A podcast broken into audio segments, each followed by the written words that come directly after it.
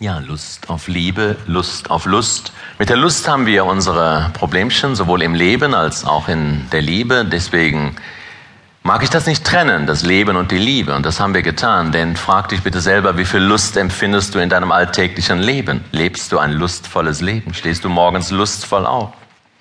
Schaust du dir lustvoll im Spiegel an? Mein Gott, was für eine Schönheit. Hm?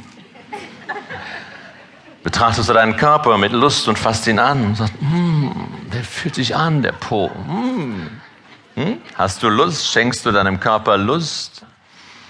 Gehst du lustvoll an dein Frühstück? Frühstückst du dein Frühstücksei lustvoll? Und dein Orangensaft und dein Kaffee? Mit Genuss? Lust und Genuss hängen sehr eng zusammen. Du kannst auch fragen, wie viel Genuss ist dein Leben? Genießt du es zu leben? Genießt du deinen Alltagsablauf? Genießt du, wenn du dein Klo putzt? Na, das wahrscheinlich noch nicht. Ne?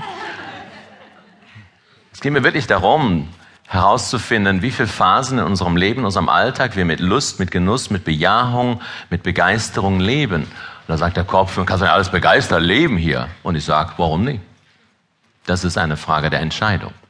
Und eine Frage der Gedanken, die du über das Leben gelernt hast. Bist du lustvoll an deiner Arbeit, an deinem Schreibtisch, im Versicherungsbüro? Nicht.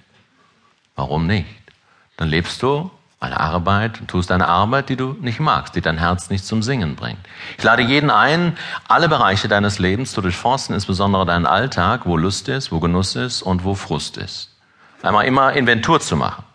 Denn das ist wichtig, dass ich weiß, wo stehe ich in den verschiedenen Situationen und besonders im Verhältnis mit mir, mit meiner Familie, mit meinem Partner, mit meiner Großfamilie und mit den anderen Menschen. Wo spielt Lust eine Rolle? Wir haben gelernt, dieses Leben zu verurteilen und das ist sehr verständlich. Die Generationen vor uns haben ein lustärmeres Leben gelebt, als wir es heute können.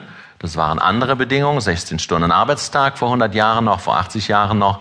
Das war ein Leben, um zu überleben häufig, Kriege, Flüchtlinge und so weiter, Hungersnöte. Das heißt, viele Generationen vor uns haben ein Leben mit einem Durchschnittsalter von 45, 50 gelebt, wo es nur ums Überleben ging. Das sitzt uns, sage ich allen, noch in den Knochen.